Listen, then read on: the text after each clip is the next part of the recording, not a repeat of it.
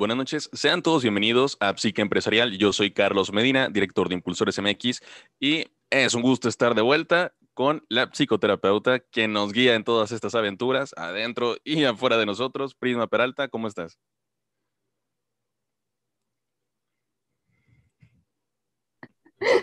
Hola Carlos, muy bien, feliz de estar una vez aquí más en esta noche de Impulsores MX de Psique Empresarial. Bienvenido de regreso, es un placer volver a tenerte aquí al mando de los controles, porque mira que la verdad sí es un poquito latoso esto, ¿eh? Hombre, el gusto es totalmente mío. Este, aprender cada lunes de ti, de lo que nos dices, de lo que nos platican. Pero antes quisiera tomarme un breve momento para felicitarte. Master, muchas felicidades. ¿Qué, qué se siente? ¿Qué se siente? La verdad es que se siente raro, o sea, eh, estoy muy agradecida principalmente con mis maestros. Siento que estoy en el Oscar, ¿no? No te creas. No, la verdad es que estoy feliz, estoy muy feliz de, de haber concluido eh, pues esta etapa en mi vida. No sé qué voy a hacer ya jueves, viernes y sábado, pero bueno, este clase sé qué voy a hacer, pero... Eh, Encontraremos una manera de explotarte. ¿eh? Ya, ya sé, no, no, no se te da eso, ¿no? Aún me falta mi examen profesional, pero pues bueno, ya, ya pasé todas mis materias, ya pasé el ensayo del examen profesional, así que pues lo otro ya es un tecnicismo nada más, donde tengo que ir a firmar. Así que muchas gracias también a los que nos acompañaron en este viaje aquí en vivo. Me quejé muchas veces de la tesis, me quejé muchas veces de las clases y pues gracias, también es un logro para ustedes. Pues muchas felicidades, primas. Y así empezamos con el éxito, pero hoy va a ser un tema muy interesante. El que, es más, platícales, Prisma, por favor, porque apenas iba a hablar del éxito. ¿De qué vamos a hablar hoy? ¿De cómo se titula el programa de hoy? Antes del éxito y la felicidad. Exacto, mucho sangre y sudor y lágrimas. Y... Sangre, sudor, lágrimas, estrés, una que otro desmayo, ir al hospital, pierna rota, no, un montón de cosas que pasan antes de... Este, sí. sí hay, hay, mucho que, que, pasa ahí entre el éxito y, y la vida diaria, ¿no? Así es. Entonces, para los que nos escuchan y nos ven, de verdad, si tienen alguna duda de lo que van a escuchar a continuación, por favor, no se limiten ustedes, pregunten. Aquí tienen a la psicoterapeuta, a la cual le pueden preguntar de todo. Eh, recomendación, vayan a terapia. Y también, eh, si no saben por qué toman las decisiones que toman, si creen que son muy viscerales, si creen que son muy sentimentales, si creen que son muy... Porque hay una razón para todo. Nosotros tomamos decisiones a base, con base en algo. Eh, entonces, hay que saber por qué, porque si nos entendemos a nosotros, podemos entender muchísimas cosas. Entonces, Prisma, por favor, ahora sí que pues empieza a traumarnos un poco. Voy a empezar a dejarlos, eh, más bien a darles muchas ideas que les quiten el sueño. bueno, la realidad es que nada más les recordamos que este programa es para todo el mundo. Obviamente tenemos cierto enfoque a los eh, emprendedores, pero realmente nos sirve la, también en la parte personal a todas las personas que estamos aquí, ¿sí? Y sobre todo que, que, toda esta travesía en el espacio, porque ese, ese giro le hemos dado, ¿no? De ahora estar en el espacio visitando planetas, pues es principalmente eh, aprender a gestionar, ¿sí? A gestionar nuestros recursos, pero principalmente gestionar a ese pequeño roedor que tenemos en nuestra mente, que a veces es un poquito más rápido, más impulsivo, más atroz, ¿sí? Y más fuerte también que nosotros. Y justamente ese roedorcito es el que nos mete en muchos problemas y nos hace meter la pata donde no debemos o, o reaccionar de una manera impulsiva o cometer alguno que otro error, ¿no? Entonces, prácticamente estos creo que ya son nueve o diez episodios, no recuerdo bien. Con este sería el décimo episodio. Estos diez episodios se ha tratado principalmente de aprender no a, a callar sí, ni a controlar, sino aprender a gestionar, porque ya nos dimos cuenta que así como lo vimos en la travesía eh, en el mar, pues nuestra sombra también es un aliado si lo aprendemos a controlar, ¿no? El roedor en nuestra mente, nuestro Mickey Mouse, nuestro Miguelito, nuestro Kira, nuestro Gus Gus, nuestro cada nombre que ustedes le pusieron tiene un rol y tiene una importancia dentro de nosotros, ¿no? Entonces, todos los programas anteriores eh, nos trató, o más bien tratamos de aprender a gestionar y también entendimos la importancia de que no nada más existimos un humano y un roedor, sino que este humano y este roedor se topan todos los días con humanos y con roedores ajenos, ¿no? Y muchas veces tenemos que aprender justamente a que no, las personas no van a pensar justamente como queremos, no van a actuar de la manera que queremos, no van a reaccionar como quisiéramos que reaccionaran y pues no podemos cambiarlas. ¿Sí? Así es. Por más brujos que quieran hacer, no, no se puede. No, no se puede. las personas no cambian y se lo dice una psicóloga. Las personas aprendemos, perfeccionamos, pero es muy difícil que cambiemos nada más porque sí. ¿Sí? Entonces, si algo hemos aprendido en esta travesía en el espacio, en este viaje espacial, es eh, tres fundamentos que creo que nos ha quedado claro de que la vida no es justa, ¿sí? Pasan cosas todo el tiempo que a lo mejor no deberían haber pasado. El otro es el otro, ¿sí? Y no podemos controlarlo. Y lo que vamos a aprender en esta tercera parte de, de este viaje espacial es que yo también a veces hago cosas que no quiero y está bien. Perfecto. Pues con esa introducción vamos a darle. Así es. Entonces, el programa de hoy pues se llama eh, La salud, el éxito y la felicidad. ¿Sí? O sea, antes del éxito y la felicidad, vamos a visitar el planeta de las sombras y el cinturón de los asteroides. Ya saben que conmigo nada es fácil, ¿sí? Oye, tienen unos nombres bárbaros, ¿eh? sí, y que antes de llegar al éxito y a la felicidad, tenemos que pasar justamente o aprender a distinguir justamente este cinturón lleno de sombras y de asteroides. ¿Sí? Y no pude pensar en otro planeta más que si es Júpiter, ¿no? Eh, eh, el del... O es Neptuno. ¿El que se ve ahí? Ajá. Ah, Saturno. Saturno, sí, Saturno es el de los anillos. Sí, no pude pensar en otro que no fuera Saturno. Disculpen, soy máster en psicología, no en astronomía. Ahí, ahí, ahí, perdón. Es que no es un programa de astronomía, ¿eh? así que no empiecen. Ok. Yo eh, también me equivoco. Así es, todos nos equivocamos porque no somos perfectos. ¿Somos qué? Perfectibles. Y eh. aquí lo hemos aprendido muy bien. Así es. Saludos a Marcia y a Edgar que, que llegaron. Justo eso te iba a decir, este, también a Santiago Martínez, a mi Angélica, por supuesto, y a Laura, que mañana tenemos una agenda con ella, una cita con ella. Muchísimo gusto, gracias por vernos y créeme que te vas a entretener muchísimo. Entonces, justamente eh, quiero partir principalmente de, de, algo importante que se basa la terapia. O sea, que yo siempre les recomiendo a todas las personas, si algún psicólogo nos está viendo también, que antes de dar un diagnóstico, tú tienes que checar que la persona esté bien. ¿Sí? Y no me refiero a, no, obviamente no está bien cuando va a terapia, ¿verdad? Tiene un problema, pero que esté bien en la parte física, en la salud física, ¿sí? Porque la salud física y la salud mental van de la mano. Entonces, aquí ya en cuatro planetas anteriores que hemos visitado, que es el de nosotros, eh, el del el planeta de los dos mundos, el de nosotros, el de la conexión, el planeta del otro y el de la manada, ¿sí? Ya aprendimos a tener introspección, técnicamente. Entonces, a partir de aquí, o sea, tomando en cuenta todo lo anterior, quiero que revisen su nave espacial y que de manera honesta respondan si su nave espacial está funcionando de la manera correcta, ¿sí? Físicamente y emocionalmente, pero más importante en este momento sería la parte física. ¿Por qué? Porque si mi nave no está funcionando bien físicamente, ¿sí? Yo no puedo empezar una aventura. Yo no puedo ir a atravesar un cinturón de asteroides, porque pues es como irte a, a correr un maratón si solamente corres un kilómetro. es como, no sé, levantar 10 kilos, bueno, no sé, 100 kilos de pesas con las piernas cuando solo he levantado uno. O sea, es como exigirte algo que no puedes hacer aún.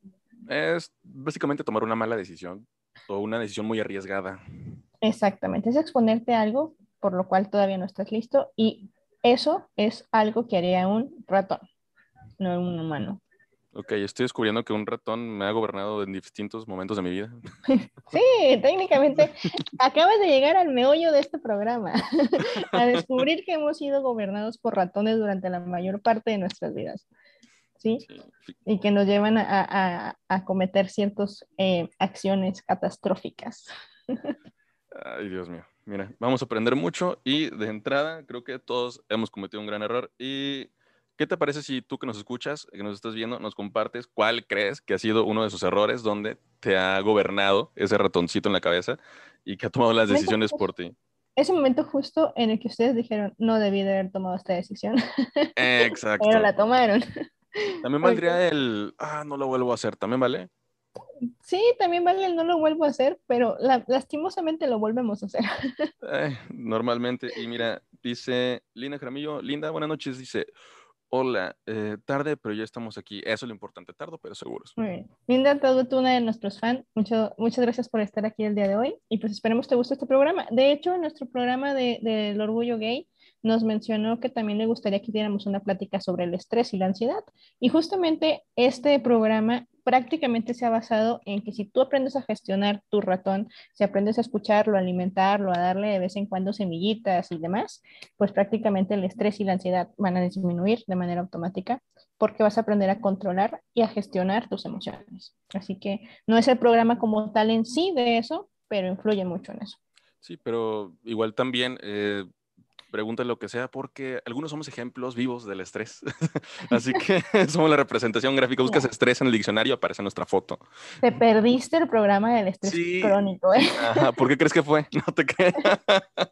Ahí te encargo. Dije, tenía tantas pedradas preparadas para ti. Ajá, sí dije, ah, demonios, Carlos no vino, ni modo, pobre Laura le tocó. Ahorita saco un diplomado de estrés, no te apures. Perfecto, me parece bien. Ahí traigo mi, mi apéndice en un frasquito y todo engangrenado, y no te apures, ahorita le damos. De hecho, yo creo que ahorita la mayoría de nosotros, y, y lo tomo más que nada por, por coincidencias de fechas, estamos viviendo un cierto estrés porque es final de proyectos, final de tareas, final de muchas cosas, y obviamente todo, todo final, todo cierre trae mucho, o sea, trae mucha demanda, ¿no? Entonces, el estrés es parte de la vida, solamente que algo que dije el programa pasado, si pusieron atención, fue justamente eso, de que no debemos acostumbrarnos a vivir siempre en el estrés, porque eso lo vuelve un estrés crónico y tiene que ser tratado por un profesional. Máster en psicología y terapia breve.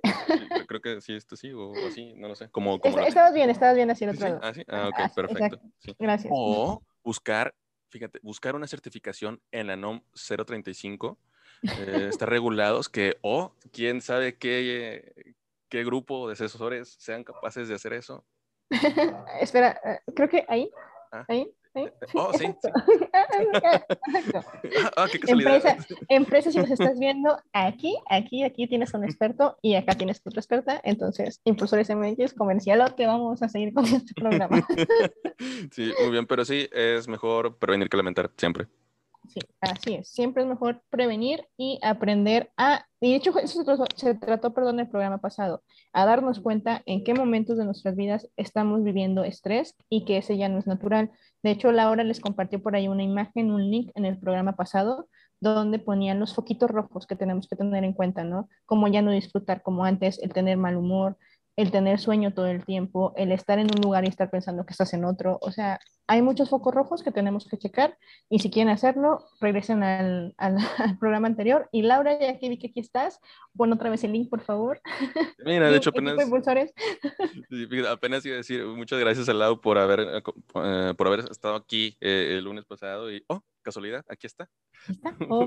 un, abrazote, Lau, y muchísimas gracias. Aquí tenemos impulsores cubriendo espaldas de todo el mundo. andamos por todos lados, andamos por todos lados. Obvio. Al rato nos van a ver de repente apareciendo así. Sí, de la nada. Y ahí estamos. Oh, ahí estamos otra vez. Ah, muy bien. Entonces, em, bueno, tenemos que checar nuestra salud física y nuestra salud mental. Y tenemos que aprender a diferenciar entre el mal funcionamiento y una disfunción. El mal funcionamiento es cuando nuestra nave no funciona. Y si no funciona, Carlos, ¿qué haces? Bueno, no te creas, a ti no te puedo preguntar eso, pero ¿qué haces cuando no funciona en tu carro? ¿A dónde lo llevas? ¿Al mecánico? Exacto, Carlos, al mecánico. Y, haces, dejas que el mecánico haga el trabajo del mecánico, ¿verdad? Exactamente. Entonces, prácticamente se trata de eso. O sea, si tú sí, porque si no eres mecánico, pues no, no, no, le ganas el carro. Exacto, no, no es recomendable, fíjate. ¿Sí? Entonces, si tu nave no está funcionando, pues tú tienes que encontrar la manera de llevarla al lugar donde van a poder darle mantenimiento o solucionar el problema, ¿sí? Que es muy distinto a una disfunción. Una disfunción es cuando a lo mejor la máquina o tu nave todavía funciona, ¿sí? Está funcionando bien, pero tal vez perdiste mucho de la dirección. Tal vez ya no te encuentras o tal vez necesita como llegar a, a una estación espacial, a los pits, ¿sí? Para ser revaluada reorientada y en base a eso tomar mejores decisiones, que prácticamente aquí es lo que estamos haciendo, checando nuestra nave espacial antes de tomar un, paso en falso, y antes de entrar a un planeta, a llegar a un planeta que todavía no tendríamos que llegar, y, de, y a partir de ahí ya tomar mejores decisiones. ¿Sí? Porque les dijimos desde el programa número uno, tenemos que checar nuestra nave espacial. Y también les di un kit, un kit de viaje. Sí, eso es lo importante, que cada vez que nos guías en una nueva aventura, siempre nos dices, ¿sabes qué? Ok, vamos a partir, pero primero vamos a checar que todo esté bien. Exactamente. Entonces, si ya llegando a este extremo, a esta tercera parte de, esta temporada, a este programa, donde ya hicimos introspección, donde ya nos dimos cuenta que hay otro ser viviendo dentro de nosotros y una computadora también que necesita actualizaciones y que necesita checar, escanear y antivirus y demás, si ya nos dimos cuenta que esas cositas están mal, créanme, amigos, desen cuenta, vayan a terapia. ¿Sí? Date cuenta. Exactamente, vayan a terapia, vayan con un profesional. No tengo que ser yo, esto no se trata de darme promoción. Cualquier psicólogo de su confianza les puede ayudar, ¿sí? Pero es necesario que hagan esta introspección ya fuera de ustedes, ¿no? O sea, que ya no sea nada más interno, interno, interno, sino que también ya lo expresen para que alguien pueda orientarlos. Sí, porque de hecho, nada más ahí sumarle, este, de verdad, de verdad, háganlo, nada más si investiguen bien con Inquirir, porque en todo México hay profesionales muy capacitados, muy preparados, que de verdad van a saber solucionar su problema. Eh, de hecho, lo acaba de decir Prisma, este, realmente eh, jugamos de vez en cuando, pero no es porque tengan que ir necesariamente con nosotros. Aquí estamos si nos necesitan, pero México está lleno de profesionales muy preparados. Entonces, nada más busquen bien cuál es el más indicado para ustedes. Exactamente. vean bien, vean la problemática que llevan psicólogos, si nos estás viendo, ve la problemática con la que venga tu paciente y tú también reevalúate si vas a poder con ese problema y si no, condúcelo hacia un experto que pueda darle una mejor atención de la que tú le estás dando. ¿Ok? Entonces, eh, diferenciar funcionamiento de disfunción. Si la máquina no funciona, es momento de ir ya con alguien experto ¿sí? Un doctor eh, físico, lo que sea. Si todavía funcionamos pero nos falta dirección, vamos con un psicólogo, ¿sí? Y que ya nos diga si nuestra nave a lo mejor sí tiene que irse directamente a reparar o si todavía puede hacerlo por él mismo, pero con un acompañamiento, ¿sí? Entonces, para la salud física es importante cuatro cosas, ¿sí? La primera que una salud física se basa también en estar en buena forma física. ¿Sí? Si ustedes que nos están viendo no pueden inhalar durante 8 segundos, detener el aire 8 segundos y soltar el aire durante 8 segundos, su forma física está dejando un poquito que desear. Ok, es inhalar 8 segundos, mantener 8 segundos y expulsar durante 8 segundos. Exactamente. Ok, a ver, espérate. Digamos, inhalemos. No, no, no, a ver, te lo voy a contar, te lo voy a contar. Aquí no. A ver, uno, uh, a ver si me Dos, tres.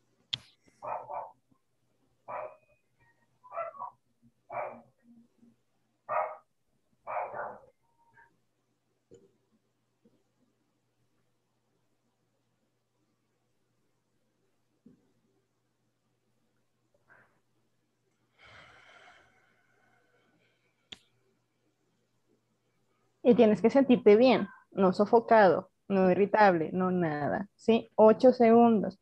¿Por qué? Porque eso quiere decir que tus pulmones están absorbiendo el aire suficiente, lo pueden mantener dentro de él y lo pueden expulsar.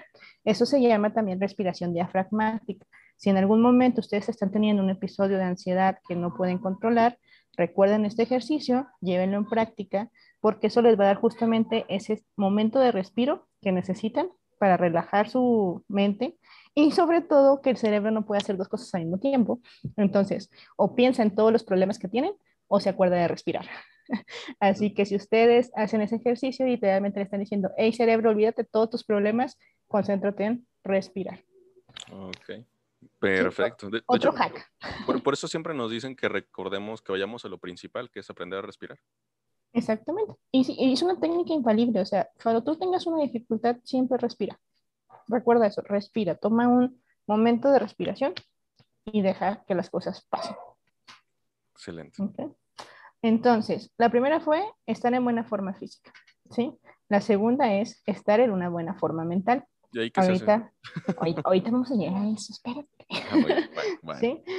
Después sigue la recuperación y la rehabilitación, ¿sí? O sea, todos tenemos que recuperarnos. Si ya me di cuenta que no estoy en buena forma física, si estoy, me di cuenta que puedo estar en mejor forma mental, pues tengo que empezar a recuperarme y tengo que empezar a rehabilitarme, ¿ok? En base a los cinturones y también tengo que hacer una reevaluación de los cinturones y los asteroides que están alrededor de mi planeta del éxito. ¿Sí? Muy bien. Entonces, eh, en la siguiente diapositiva vamos a ver eh, a lo que me refería con estar en buena, en buena forma física. Primero, ya después que me di cuenta con este ejercicio de respiración, que sí puedo, que no puedo, tengo que checar mi nutrición, ¿sí? Y tengo que identificar que no es lo mismo alimentarme que nutrirme, ¿sí? Y esta es una enorme diferencia. Yo puedo alimentarme todos los días, ¿sí? Yo puedo decir que me estoy alimentando, pero también tengo que hacer una evaluación si realmente me estoy nutriendo, porque no es lo mismo, ¿sí? Digamos, yo ahorita malamente haciendo un comercialote tengo un- una botella de refresco en mi mano, ¿sí? Esto podría considerarse alimento, pero no es nutrición, no es nutrición, ¿sí? Es técnicamente solamente alimento. ¿Qué es nutrición? La nutrición es darle a tu cuerpo lo que necesita para funcionar. Esto no lo necesita para funcionar. Solamente saben mejor mis tacos con ella, o eso dicen, ¿sí? Pero no es una nutrición, es un alimento, ¿sí? Eh, los tacos también es un alimento, no es algo nutritivo en realidad, o sea, depende mucho dónde los compres, depende mucho cómo los hagas y demás. A lo que voy es que yo me alimento todos los días, pero pregúntate a ti si realmente te nutres, ¿sí? ¿Cómo nos vamos a nutrir? Con una buena dieta, ¿sí? Una dieta, o yo le quitaría la palabra dieta porque eso es lo que hace que la gente la abandone y la cambiaría por plan alimenticio. Aprender a comer, ¿sí? Mm. aprender a comer las cosas que me hacen falta, la parte nutritiva y dejar a un lado aquellos antojitos que a lo mejor sí me puedo dar el gusto, pero no todos los días, todo el tiempo.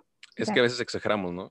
Exactamente, no es lo mismo comprarte unos tacos acá bien ricos un, final, un, fi- un día en fin de semana a que quieras todos los días cenar tacos. ¿Sí? O sea, no es lo mismo, ni para tu bolsillo, ni para tu cuerpo. Exacto. Entonces, después de la dieta también tengo que ver mi peso y la parte de ejercicio. O sea, tanto pesar muy poquito como pesar de más son extremos de la misma moneda. Bueno, de la, de la misma línea. Entonces, uno y otro tienen que encontrar un equilibrio. Ujú. Y esto se consigue en base al ejercicio. ¿Sí? Que también tiene que ser de acorde a nosotros. También tiene que ser de acuerdo a nosotros. Esto también, si, algún, si nos están viendo algún instructor de gimnasio, créanme, y se los digo como cliente, o sea, si alguien llega, tiene que evaluar primero el aspecto físico de ese cliente. O sea, me tocó un paciente que pues él padecía de artritis, padece, perdón, de artritis, y en el primer día lo pusieron a hacer todos los ejercicios que haría una persona sana. Obviamente después ya no podía ni con su alma, ¿verdad? Y es esta parte de que tú también como instructor, como dijimos, tienes que checar la nave de la persona. ¿Sí? Y tú también, como humano responsable, tienes que tomar la responsabilidad y no importa si él no te preguntó, tú decirle, oye, tengo esto, ¿puedo hacer esto? Es que es que muchas de las veces, si no es que siempre, llegas y realmente llegas, tú, tú no sabes nada cuando llegas. Entonces tú esperas, eh, y te lo digo por experiencia propia, en diferentes ámbitos, eh, no solamente en el gimnasio, porque sí ha aplicado eso, exactamente esto que te voy a decir en el gimnasio, pero también ya hablaremos de otras cosas. Ujú, que llegas esperando que te digan qué hacer, porque al final de cuentas tú no es como que te hayas preparado toda tu vida con los ejercicios de, eh, adecuados para ti. Son muchas cosas las que tienes que tomar en cuenta. Entonces, un instructor te tiene que decir, esta es tu, esta es tu esperanza al llegar, que el instructor te diga. Pero la mayoría de las veces tú llegas y el instructor es, ah, ok, ¿eres no? Sí, ah, bueno, mira, vas a empezar con pierna, luego le vas a seguir con el brazo, vas a hacer tantas repeticiones de tantas. A ningún gimnasio que he ido me han pesado, ni me han medido, ni me han evaluado físicamente para decir, ok, esta va a ser tu rutina. En ninguno. Nada más es como que, ok, ojo de buen cubero, yo creo que sí aguantas eh, hacer esto y esto y esto y esto y esto. Y puedes terminar hinchado, puedes terminar lesionado, puedes terminar eh, pues con varias heridas. Y los gimnasios nada mensos al principio, por supuesto, te hacen firmar eh, una responsiva de que te lastimaste. No, fue tu culpa, no porque yo te haya encargado que cargaras 20 libras de más. Exacto. O sea, entonces hay que tener mucho cuidado. Sí, y, y, por eso justamente digo, o sea, tú también como persona humana que eres tienes que llegar y decir, oye, pero no me has pesado, oye, pero no, porque tienes que exigirlo. Me acuerdo que cuando llegué, llegué a mi gimnasio, eh, también me iban a pasar así y yo le dije al tipo que me iba a, a, que iba a ser mi instructor, ¿no? Le digo, oye, nada más que yo quiero ejercicios para correr y quiero ejercicios para mejorar mi core. O sea, no me interesa hacer pierna, no me interesa hacer glúteo, no me interesa hacer X cosa. Yo quiero ejercicios para fortalecer mi core, porque el core es la parte de la espalda, bueno, la parte del tronco, ¿sí? Que es lo que los corredores tienen que tener fuerza, ¿sí? Para poder aguantar la resistencia de correr. Entonces, eso fue lo que yo hice, ¿no? y él se quedó con cara de, ah", y, ya después volteó, oye, fulanito de tal, ¿puedes venir? sí, y me mandó con otra persona. Le agradezco que me haya mandado con otra persona en que se diera cuenta de sus limitaciones. Pero si tú no sabes qué es lo que quieres o a qué vas a un gimnasio o solo lo estás haciendo por moda y demás, pues probablemente el instructor también te va a tratar como cualquier cliente. Es como cuando tú llegas a una tienda, ¿sí? Te van a hacer comprar muchas cosas. Pero si tú vas con la intención de comprar algo en específico y sabes lo que quieres comprar y cómo funciona el mercado y demás, probablemente no te van a hacer menso. Así es que si ya se llama, ya estamos hablando de experiencia. Exactamente. Entonces, sí es importante como dueños de gimnasios, como instructores, tomar la responsabilidad de que si algo se sale de mis manos, tengo que eh, pasarlo a otra persona, psicólogos también, pero también como humanos que somos, tenemos que tomar la responsabilidad de que nosotros tenemos que ocuparnos de nosotros mismos y no dejarles a otras personas. Así es, y con esto espero, eh, con tus palabras, pues simplemente sembrar eso de procurar estar preparados, ¿sí? Ya sea desde ir a un gimnasio hasta poner un negocio, hay diferentes cosas de las cuales uno se tiene que preparar, que ya estando ahora sí que ya están, ¿no? Pues realmente sí se vuelve muy complicado porque hay tantas cosas. No ves de dónde vienen los golpes, ¿sí? O sea, realmente, y es como vas forjando experiencia, pero es como cuando te pregunté, porque tú me comentabas para resolver un problema, eh, la diferencia entre ir a terapia o no hacerlo. Eh, si vas a terapia, el camino es como bueno, no, es difícil, pero vas a, más conseguir algo. Más llevadero, sí. es decir, más sencillo, pero mis pacientes de hoy no van a estar muy de acuerdo con eso. Sí, o sea, lo que, a lo que voy con esto es que si tienes a alguien que ya pasó por eso, escúchalo o ve y pregúntale, o realmente el preguntar, el tener la duda, el llegar y decir, oye, ¿sabes qué? No sé hacer esto, no pasa absolutamente nada, ¿sí? Pero hay que llegar con esa idea de que no lo sabemos todo y de que es importante estar preparados para comenzar. Sí, y es importante también aquí agregar dos palabras, que es ser proactivo y responsivo. Es decir, las personas proactivas son aquellas que tienen un plan, ¿sí? O sea, es, digamos, ustedes tenemos que recordar que hay dos sistemas en nuestra mente, ¿no? Hay dos programas distintos, el ratón y el humano. El ratón va a ser en base a impulsos, va a ser a, necesidades básicas, va a ser a deseos. El humano es más consciente. Entonces el humano es el que va a ser proactivo y va a ser responsivo. El ratón va a preferir nadar en la meleza, es decir, actuar por actuar, ser una persona reactiva. O sea, la persona reactiva es la que reacciona a base de lo que le está dando la vida. Y aquí nosotros tenemos que empezar a ser proactivos de, bueno, no sé lo que me para la vida, pero puedo de alguna manera planear a dónde quiero llegar, ver cuáles son mis alcances, cuáles son mis limitaciones, qué es lo que sí puedo hacer, cuánto tiempo me va a llevar, con qué recursos tengo, y en base a eso ser responsivo y decidir empezar el viaje o poner un poquito más el freno hasta que junte los recursos necesarios. Así es, fíjate, tal cual es armar tu estrategia, eh, se trata de planificar, pero fíjate, yo aquí tengo una pregunta para ti. ¿Qué pasa con esas personas que dicen, no, yo no planeo nada? Es una forma muy jacuna matata de vivir. y hay momentos donde, como les dije, sí tenemos que escuchar a nuestro ratón y darles la oportunidad de disfrutar el momento, disfrutar el día a día, pero el plan es importante. Sí, si yo no sé a dónde voy, no importa qué camino escoja. Y lo hemos hablado en muchos de nuestros programas con la imagen de Alicia en el País en las Maravillas. O sea, el, el, el lugar importa. No podemos estar nada más el viviendo por vivir, porque de esa manera pues vamos a estar accediendo a todos nuestros impulsos y a todos nuestros instintos y vamos a culpar a la vida de todo lo que nos pasa. Porque incluso los que tienen la filosofía Hakuna Matata, cuando algo les va mal, culpan a la vida. ¿Sí? No, se, no toman su responsabilidad. O sea, la filosofía Hakuna Matata me encanta, la canción la adoro, lo he vivido, lo he practicado, pero es como un, al final la responsabilidad va a seguir siendo mía. Entonces, ya si las cosas salen mal, pues yo soy responsable. Si las cosas salen bien, pues disfruto, ¿no? Y vivo la vida. Pero sí es importante el hacer esta introspección de ser proactivo y responsivo. No todo en la vida es un plan, pero sí hay que tener claro a dónde queremos ir. Así es. El plan puede modificarse siempre. De hecho, el plan siempre se va, va a estar cambiando, pero la de dirección es así, tenemos que tenerla bien definida. Mira, te comparto que dice Marcia que ella ha aprendido a la mala muchas cosas y nos complementa Linda. Dice, esa parte en el gimnasio le llaman entrenamiento personalizado. Sí hay algunos que son muy atentos, pero en otros son muy X. Así es. Sí, igual que en las tiendas, igual que los dueños, igual que los jefes, igual que muchas áreas de que hemos hablado aquí. Y, y, por eso les decía que este programa es para todos. O sea, yo obviamente yo lo enfoco un poquito más a la parte personal porque es mi área, sí, pero también se relaciona mucho con el emprendimiento y con los negocios. Entonces, sí es importante ver a quién le compras, sí es importante ver qué compras, sí es importante ver dónde vas, con quién vas y demás.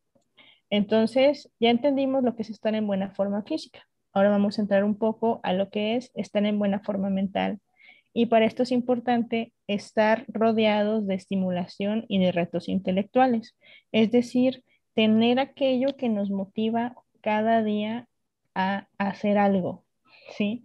Ahí hablábamos en el programa pasado que Carlos no tuvo oportunidad de estar aquí, de que, o no te creas, puedo irme donde sí estuviste, que fue la piedra de la vida, ¿sí? Ah, nuestra piedra angular. Si yo ya perdí el significado de mi piedra. Sí, si ya no tengo idea de para qué la quiero, pues obviamente cada mañana me voy a despertar con una sensación vacía dentro de mí. Y también tomando el ejemplo de la sesión pasada o de la plática pasada, el programa pasado.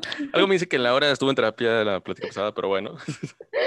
Sí, la, la, la, la plática pasada, nuestro programa pasado, capítulo anterior, es que también tengo que evaluar y reevaluar si la piedra que yo estoy decidiendo tomar con todas mis fuerzas realmente tiene un valor para mí.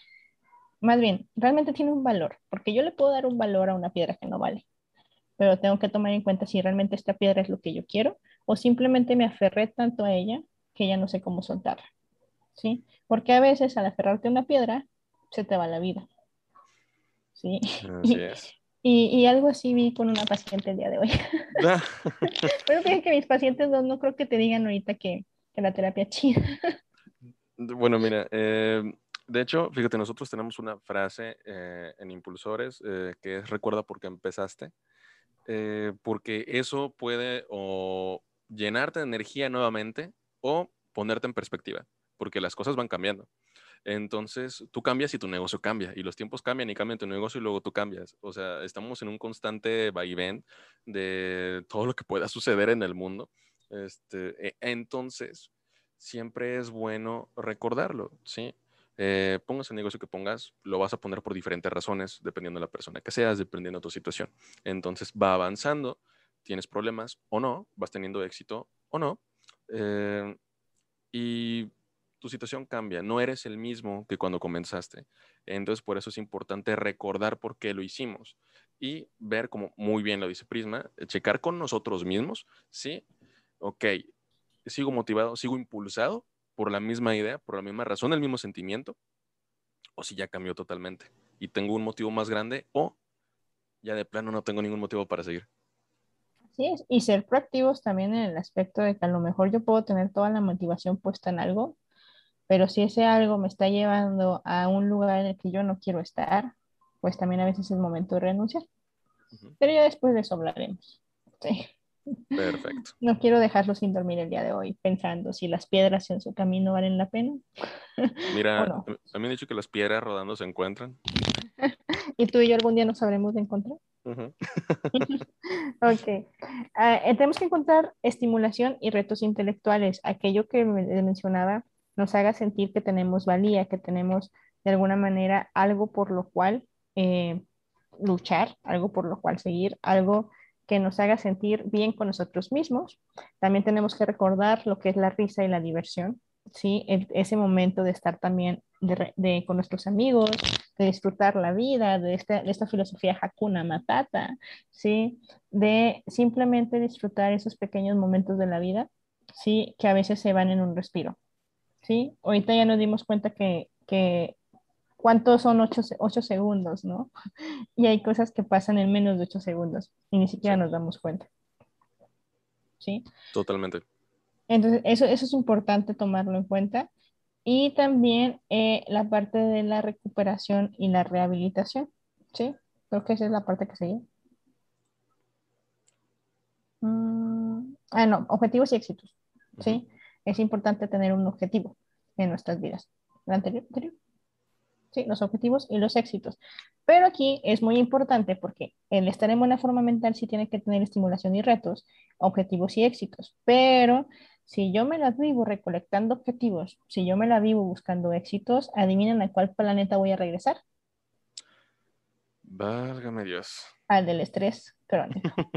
¿sí? Porque en teoría voy a estar constantemente saturando mi tiempo, constantemente llenándome de proyectos, de cosas que hacer para sentirme exitosa y para sentir que tengo un reto eh, intelectual que me estimula a levantarme cada día, pero que a la vez me roba la energía. ¿Ok?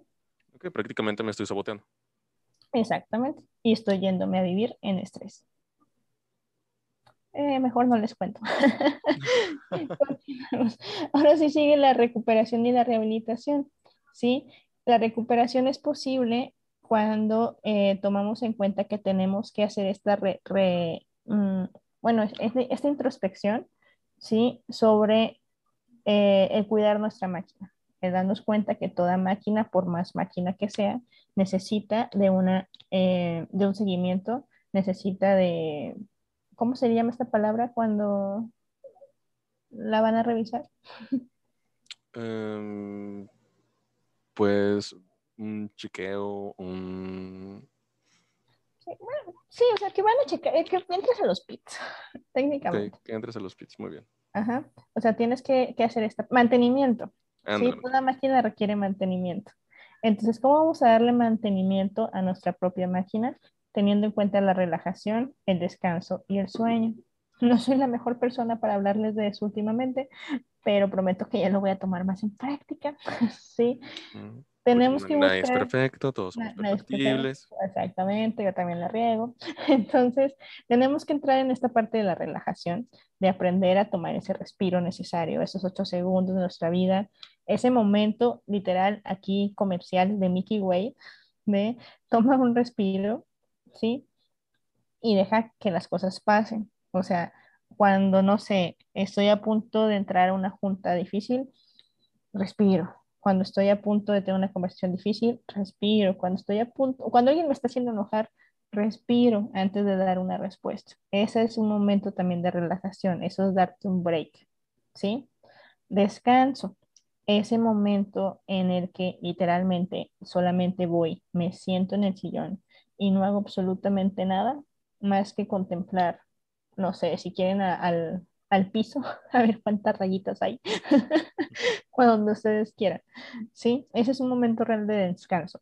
No confundan el descanso con ver televisión, con escuchar música, con estar en el celular o estar en el Facebook. Eso no es estar descansando. Al final de cuentas, mi, mi atención está siendo distraída por algo y estoy ahí.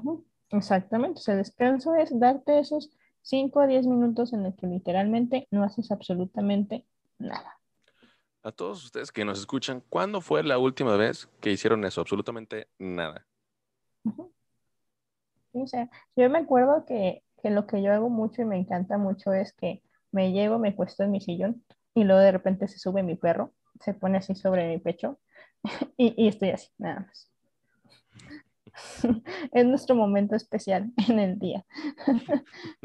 Hace mucho que no le doy ese momento. Yo creo que por eso no me hablaba la semana pasada. Pero... Ah, está enojada por eso. Está enojada por eso, pero técnicamente ese es mi momento de esto. No me olvido del mundo. Sí, y nada más estoy ahí escuchando la respiración de mi perro mientras ella escucha la mía. Mm, qué padre. Y el otro también muy importante es el sueño. ¿sí? Necesitamos dormir, necesitamos descansar, necesitamos cargar pila.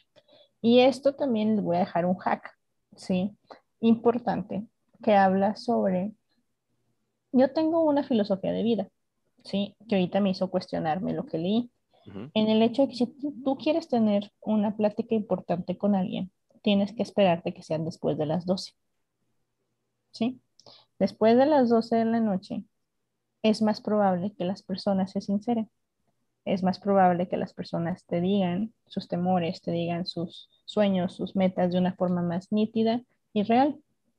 Porque, y esto lo acaba de confirmar, pero también me dio como que ciertas pedradas, porque en ese momento nuestro humano ya se fue a dormir. Ok, que es cierto, ya lo habéis cambiado, pero te entiendo. Ajá. Y, y lo que está ahí saliendo realmente es nuestro ratón que está temeroso, que está asustado, que está siendo él y que te puede hablar desde su impulso, desde su deseo, ¿no? Entonces el hack que menciona aquí, que es importante que hagamos, es que si yo tengo pensamientos o sensaciones de estrés o de impulsividad o de celos o de reclamos entre las 11 de la noche y las 7 de la mañana, lo dejemos para otro día. ¿Por qué? Porque porque entonces la persona que va a reclamar, la persona que va a decir, que va a hablar, va a ser nuestro ratón. Porque nuestro humano va a estar dormido, porque es la hora en que un humano duerme. ¿Sí? Y entonces tenemos que dejarle esa decisión, esa plática, esa discusión difícil al humano por la mañana.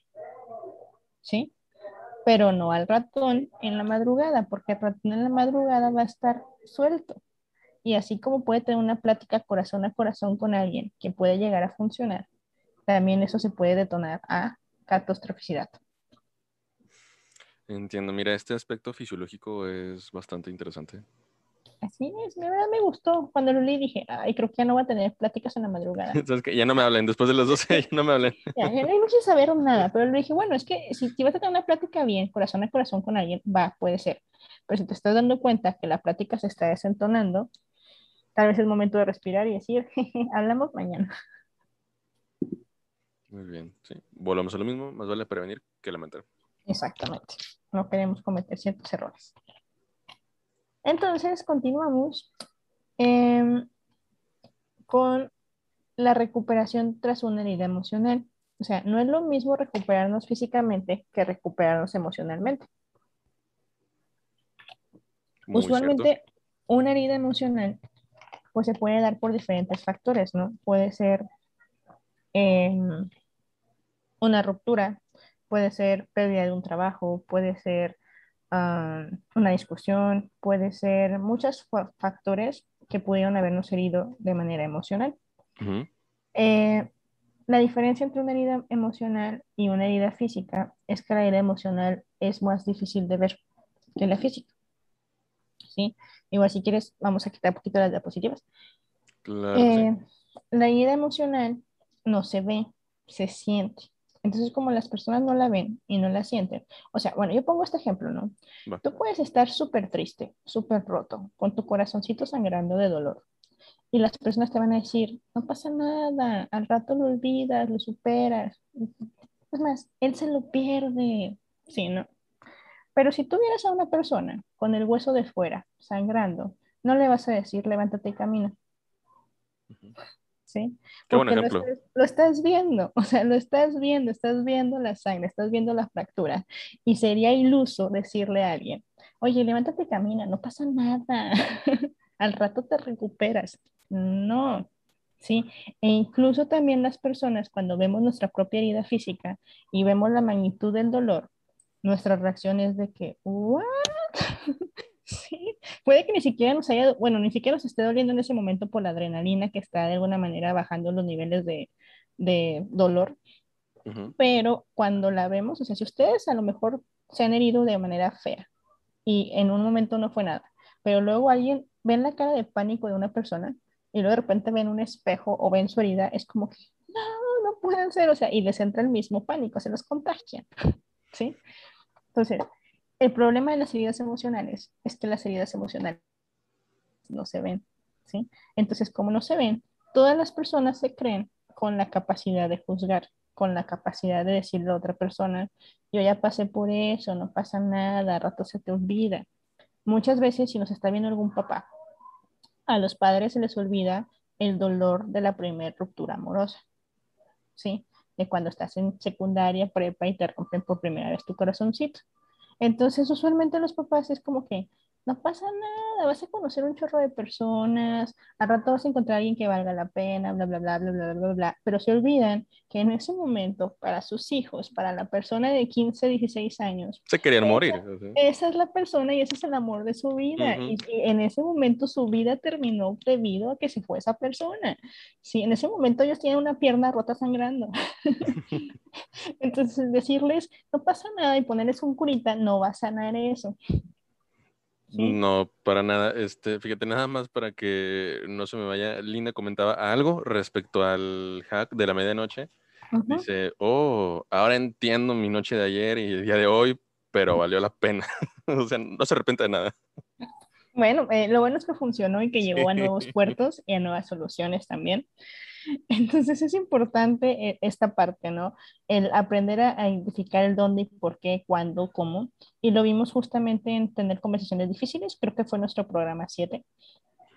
Pero aquí en la parte de la vida emocional sigo poniendo mucho hincapié, porque es como les menciono, y es porque quiero terminar con cierto tabú que existe.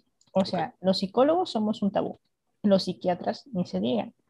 Entonces, em, las heridas emocionales tardan tiempo en sanar y son más difíciles de ver. Oscila entre los tres y los seis meses. O sea, es normal que una persona que acaba de perder algo a alguien va a sufrir durante tres a seis meses, ¿sí? Y eso también es importante que yo como persona lo reconozca, porque hay personas que no se permiten ese momento de dolor. Literalmente los cortan y a la semana ya están como si nada hubiera pasado, ¿sí? Pero no porque estén sanos, simplemente porque es su, es su, ¿cómo le llamamos aquí? Su piloto automático. Su manera de afrontarlo. es, es, la forma que es su aprendizaje previo, que aquí llamamos piloto automático, que les dice, si te rompen el corazón, levántate a la semana y vamos a seguir de fiesta. Y no, porque entonces vamos a llenarnos de decepciones amorosas. ¿Ok? Entonces, oscila entre los tres y los seis meses, ¿sí? Eh, Ahí sí creo que necesito otra vez las diapositivas, Carlos. Eh, para rehabilitarle una herida emocional es importante hablar de ella y hablamos de la importancia del planeta conexión, donde está nuestra manada, nuestros amigos, y también ya hablamos de la importancia de tener una buena manada y una buena calidad de amigos. y también necesitamos analgésicos emocionales. Los analgésicos emocionales no son las palmaditas en la espalda de echarle ganas, son las palmaditas en la espalda donde las personas se quedan callados y simplemente te acompañan. Exacto, que tal cual encajan como deben encajar, o sea, porque realmente, y creo que lo hemos experimentado todos en algún momento, eh, pues a veces la otra persona, pues realmente, aunque quisiera no estar pasando por un mal momento, eh, a lo mejor no necesita que, si, digo, a lo mejor necesita estar en silencio y tú el mejor bien que le puedes hacer es estar en silencio junto a él, junto a ella, porque eso es lo que necesita en ese momento. A mí la verdad me da mucha tristeza cuando conozco a alguien y de repente está llorando y luego se disculpa porque está llorando. Y yo, no tienes por qué disculparte por estar llorando, ¿no? O se disculpa por quejarse de algo y yo como que no tienes que disculparte por quejarte de algo. Y me puedo pensar, o sea, qué, qué mala onda la manada que está a su alrededor, que lo ha hecho sentir, que tenga que disculparse por algo así. Exactamente. Entonces, ahí retomamos la importancia de elegir una buena manada. Entonces tenemos que entender que las emociones son, bueno, no tenemos que, me gustaría que entendieran que las emociones son muy irracionales y tienen que trabajar con ellas en lugar de intentar comprenderlas sin cesar. Es decir, las emociones sí déjenselas al ratón, déjenlo sentir, que el humano sea el que los acompaña para que no cometan actos impulsivos, pero déjenlo sentir, porque si se las dejo al humano, el humano va a racionalizar todo y va a decir, es que al rato pasa, eh, al rato consigo otra persona, consigo otro trabajo, o sea, sí, está bien, está padre hacer eso, pero también date el espacio para llorar la pérdida. Porque luego también se acumula, ¿no? Exactamente. Sí. O sea, creemos que somos, perdón, creemos que somos muy prácticos o que somos muy, muy valientes o muy, no, es que ya está, y vamos a hacerle, y vamos a seguirle, pero no es cierto. Sí, no, nos vemos muy metódicos e incluso medio robóticos. Y nos olvidamos que pues también somos humanos y sentimos. Entonces tenemos que tomar y cuidar esa parte también de nosotros mismos. Perfecto. Y creo que para terminar ya vamos a empezar con lo que sería el cinturón de asteroides. Si mi memoria no me falla. Así es. ¿sí? Y aquí se divide en tres, o sea, puse estos ejemplos nada más para poner algo, ¿sí? Pero el cinturón de esteroides se basa en las enfermedades físicas, las enfermedades del cerebro físico y las enfermedades mentales, ¿sí? Entonces, los asteroides representan un mal funcionamiento en nuestro sistema, es decir, una enfermedad. Si yo en mi planeta del éxito lo tengo rodeado de, de asteroides, y aquí les, les recuerdo que no soy astrónoma, ¿sí? Pero por lo que entiendo también, los asteroides crean cierta eh, nivelación, ¿sí? Es por eso se, hace el anillo en Saturno, ¿sí quedamos que Saturno? Sí.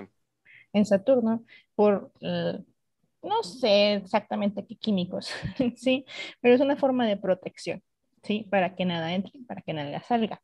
Entonces, un, si mi planeta está lleno de asteroides, pues va a ser muy difícil que yo reconozca mis propios éxitos. Si mi planeta está lleno de asteroides, va a ser muy difícil que todo lo exitoso que puedo llegar a ser salga de ese planeta. Y probablemente me voy a llenar de enfermedades físicas, ¿sí?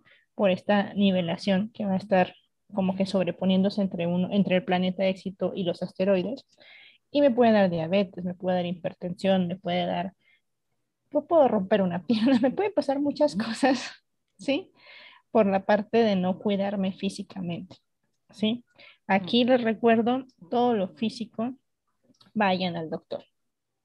Absolutamente todo lo físico, vayan al doctor, porque sí, yo soy consciente y defiendo mi área, que la mayor parte de las enfermedades son mentales, pero si la enfermedad ya existe, ninguna terapia te la va a quitar si tú no atiendes primero lo físico, ¿sí?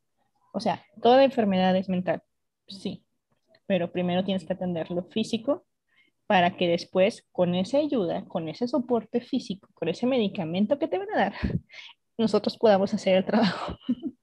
Así es, porque aunque venga, como tú lo dices, que sea mental, ok, bueno, pero el físico ya se dañó o el físico ya está en peligro. O sea, entonces tienes que acudir a cuidar, es, es, cuidar a más partes.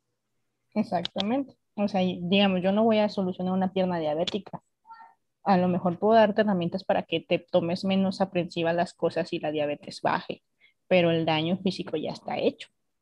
¿sí? Y eso te lo tiene que atender un médico. Exacto. Y por ejemplo, si tu problema es el estrés, pero ya estás a unas dos, tres horas de que tu apéndice estalle, pues no vas a poder aprender técnicas de relajación si te mueres. O sea, exactamente. así las cosas. Exactamente. O sea, el estrés lo puedes manejar en terapia súper bien, pero el apéndice yo no lo voy a manejar. No. ¿Sí? Entonces hay que aprender a reconocer, a sentir nuestro cuerpo, reconocer cómo funciona nuestro cuerpo para saber a dónde voy a ir. ¿Sí? Y porque también después de ver la parte física, es importante ver el cerebro físico. Es decir, pues nuestros lóbulos, ¿no? Frontal, parietal, occipital. Eh, ah, bueno, son cinco. Me voy a reprobar mi examen, demonios. Pero son cinco lóbulos. Es que estamos relajados, ya que son las doce. no, son cuatro, son cuatro. Sí, es parietal, frontal, occipital y temporal. Ya. Eso, eso. ¿Ella el máster? Ya sé. Entonces, el cerebro físico también falla el cerebro físico no es perfecto. Y en el cerebro físico existen un montón de neurotransmisores de los que no les voy a hablar para no aburrirlos, que hacen que funcione. ¿Sí? y que usualmente cuando uno de estos falla es probable que yo pueda tener una enfermedad mental como la depresión, como la ansiedad, como muchos trastornos mentales que tampoco vamos a tocar aquí por respeto, ¿sí? Pero, ¿a qué me refiero con esto? A que obviamente si mi cerebro no está funcionando de la manera adecuada porque algún neurotransmisor falta, ¿sí? Pues a dónde tengo que ir? A dónde me van a dar justamente el neurotransmisor que necesito y adivinen dónde se encuentran esos neurotransmisores con el psiquiatra. ¿Sí? ¿Por qué? Porque el psiquiatra no es algo malo, no es un tabú, no es algo que tenga que tener miedo o de lo que tenga que temer. Es simplemente una persona que entiende de una mejor manera el cerebro y su funcionamiento y les va a dar la cantidad necesaria para que su cerebro funcione como cualquier otro cerebro, sin su vida, sin la vida que ustedes llevan diaria o sin la parte genética que ustedes traen con ustedes mismos. ¿Sí? Entonces, es importante quitarnos el tabú de los psiquiatras, pero también es importante, si algún psiquiatra nos está viendo, que no todo trastorno mental se medica. Así es. Sí, o sea, es parte de las dos cosas que les dije cuando estábamos en el ejemplo del gimnasio. El otro también tiene que escuchar las necesidades y tomar la responsabilidad de la profesión que tomó, pero también yo como usuario tengo que tomar mi responsabilidad y buscar qué es lo que es más competente para mí. Tanto el profesional no te va a dar las cosas nada más porque se le ocurrió, sino porque a eso se dedica, eso es lo que sabe y tiene experiencia en ello, estudió para eso. Eh, como también debe de existir esta apertura para poder diferenciar entre lo que sí necesita ser medicado a lo que no necesita ser medicado. Exactamente. O sea, digamos, me tocó un ejemplo rápido antes que nos regañe Michelle, de que llegó un paciente justamente con problemas de ansiedad y de depresión porque se va, se va a divorciar. Le acaba de llegar ese día la sentencia de divorcio. Ese día mm, acudió de manera rápida a un psicólogo de su empresa y el psicólogo de su empresa lo mandó con el psiquiatra, porque obviamente en la escala de depresión de Beck salió con índices súper altos, ¿sí? Lo mandó al psiquiatra porque tenía temor, sí, de, de ideación suicida y demás. Va conmigo y le recomiendo también a, a una terapia cognitivo-conductual, que es la terapia que también yo manejo, que es la TREC. Entonces va conmigo y, trabajamos en las ideas y demás y, funciona, ¿no? Y, esa parte del psiquiatra no me la menciona a mí y yo no lo veo necesario. Porque en ese momento, ¿por qué? Porque hay algo que se llama ambiente. Entonces, yo no le puedo pedir a alguien que su vida estaba bien técnicamente para él, que el día que le llegue una sentencia repentina de divorcio y que le tumbe ese escenario perfecto que tenía en su mente, se sienta bien. Es normal que ese día su pensamiento y sus ideas sean depresivas, ¿sí? Entonces, es como evaluar el riesgo, sí, pero no el hecho de que estas ideas no tienen seis meses, estas ideas no tienen una semana siquiera, tienen horas, pero tienen horas porque acaba de pasar un acontecimiento complicado para la persona, ¿sí? Obviamente, si estas ideas persisten, si estas ideas se mantienen, ya es momento de tomar alguna reacción, ¿sí? O una acción de canalizarlo con un psiquiatra o con quien, el médico que haga falta, pues para que de alguna manera lo atienda. Así es, sin dejar de ser coherentes por lo que está pasando la persona. O sea, hay etapas en nuestra vida que pues no dan felicidad, no podemos estar felices todo el tiempo, no podemos estar divirtiéndonos todo el tiempo, eh, hay momentos para estar tristes también. Eh, a, final de a final de cuentas es un sentimiento, es una sensación, una emoción, es más, vean intensamente, o sea, nos enseñan lo necesarias que son porque siempre aprendemos de ellas y es un proceso por el cual tenemos que pasar. Y aquí aclaro, yo no le dije que no fuera con un psiquiatra, porque tampoco voy a, subestimar la, la, que hizo la otra psicóloga. Yo le dije, ve, pero aclare al psiquiatra el tiempo y la cronología de lo que ha pasado, ¿sí? Para que él también evalúe en base a esa cronología si es conveniente o no el darte cualquier tipo de tratamiento. Sí, porque también cuando eh, lamentablemente instituciones públicas es poco el tiempo que tienen. Entonces, si tú llegas y dices, me mando al psicólogo porque tiene, tengo diagnóstico de depresión, pues probablemente te va a dar medicamento. ¿Sí? Sin hacer mayores preguntas, que está mal, pero pues sistema así funciona. ¿Sí? Sí es. Y creo que ya era la última. Las fobias.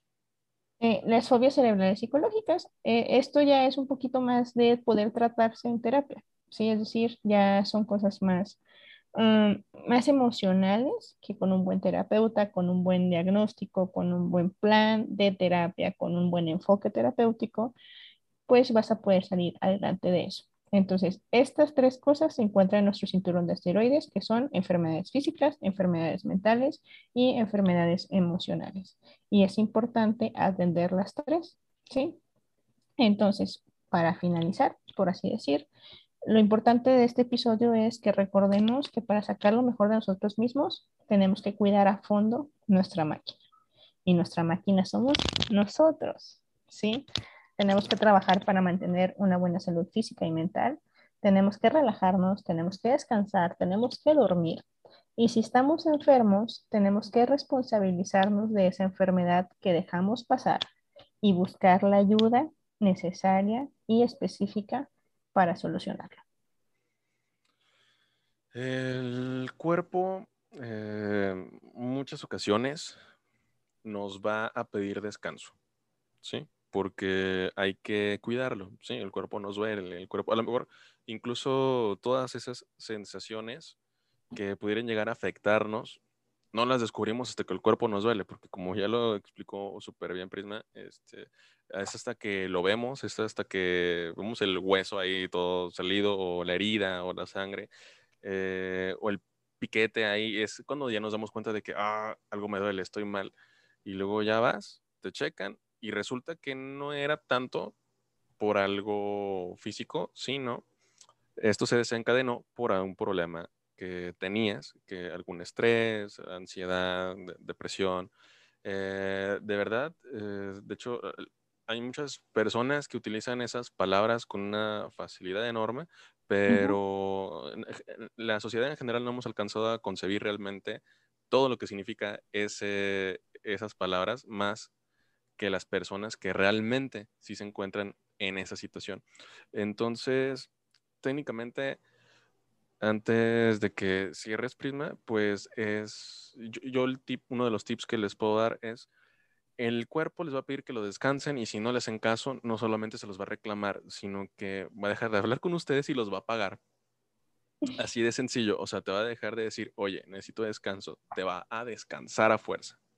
Sí, o sea, ya permiso no te va a pedir, no te va a señalar absolutamente nada. Es uno, dos, tres avisos, dependiendo, pero vas a acabar en la cama, vas a acabar en, o sea, de verdad te tumba y es importante prestar atención porque a veces por yo estarme fijando en un punto que tengo que cumplir, dígase trabajo, tarea, em, proyecto, pierdo de vista muchas cosas que pueden ayudarme o que me perjudican descuido muchas cosas también. Entonces, el estarme enfocando tanto en eso muchas veces me lastima y no me doy cuenta. Sí, que es también de lo que se refería Prisma con el cinturón de asteroides. Si me encierro si, nada más en eso y no veo lo que he logrado, no veo todo lo que puedo, lo que, lo que ya tengo, si no disfruto, si no me divierto, si no nada, eh, pues también puedo entrar en una etapa de frustración enorme. Entonces, sí, necesitamos tener mucho cuidado y estar alertas. Mejor no pudiste haberlo dicho, Carlos. O sea, principalmente, como les dije, es fácil culpar al instructor, es fácil culpar, al doctor, es fácil culpar al psicólogo, es fácil culpar a muchas personas. sí, esto lo digo como si de salud. Sí, pero es muy difícil, pero es más importante aún tomar la responsabilidad de nuestras propias decisiones. O sea, poner esta parte, esta balanza de o sea, yo no duermo bien, yo no descanso, yo no me divierto, yo no estoy viviendo mi vida, mi vida se está viviendo sola, ¿sí? O sea, estoy sufriendo en lugar de vivirla y ahí es donde tengo que tomar la responsabilidad, o sea, la responsabilidad de lo que yo también he dejado de hacer y que nunca es tarde, o sea, eh, pueden hacer este ejercicio, o sea, ya, este, este es el estilo de vida que lleven, ¿no? Pero agarren una hoja en blanco y pongan un nuevo objetivo y pongan qué necesito hacer para llegar a ese objetivo y vean qué cosas pueden hacer para llegar justamente a ese objetivo y olvídense de lo que ya dejaron de hacer, porque eso va a ser nada más que se latiguen. Solamente que si tengan el compromiso de que eso que dejaron de, eso que hicieron los llevó a este punto. ¿sí? Entonces, eso no funcionó. Entonces, ahora sí, en base a eso, ¿qué necesito hacer para ahora sí llegar al objetivo que me planteé? Pero ya sin recriminando lo anterior, porque ya no sirve de nada, no lo podemos cambiar. Así es, eso hay que aprenderlo a procesar y bien nos comparte Linda. Así es, eh, me pasó algo similar la semana pasada y prima no me dejará mentir, hubo tres días que dormía casi de día y de noche y hoy justamente entré a terapia, casi llegué en una pierna, salí de terapia y ya ni me dolía la pierna por el grado de estrés y demás que traía. Hoy tuvimos terapia. Gracias, Linda, por compartir tu experiencia. Y es eso, o sea, muchas veces lo que necesitamos es esa descarga, ¿no? Porque, eh, bueno, me acuerdo, ya que compartiste el ejemplo, eh, tenía algunas decisiones que tomar. Eh, más bien, no, no sabía eso, ¿no? me manda un mensaje en la semana preguntándome que no había podido dormir, que si tenía alguna técnica de relajación o porque se sentía ansiosa y le menciono las técnicas de relajación que podía hacer, pero le dije, piensa y revalúa si hay alguna decisión importante que has tenido, que tienes que tomar, que estás postergando por alguna razón, porque muchas veces el estrés es justamente eso, tener nuestra cabeza llena de cosas que quisiéramos hacer, pero que el tomar una decisión implica un riesgo e implica una pérdida ese riesgo y esa pérdida es lo que nos produce estrés y malestar.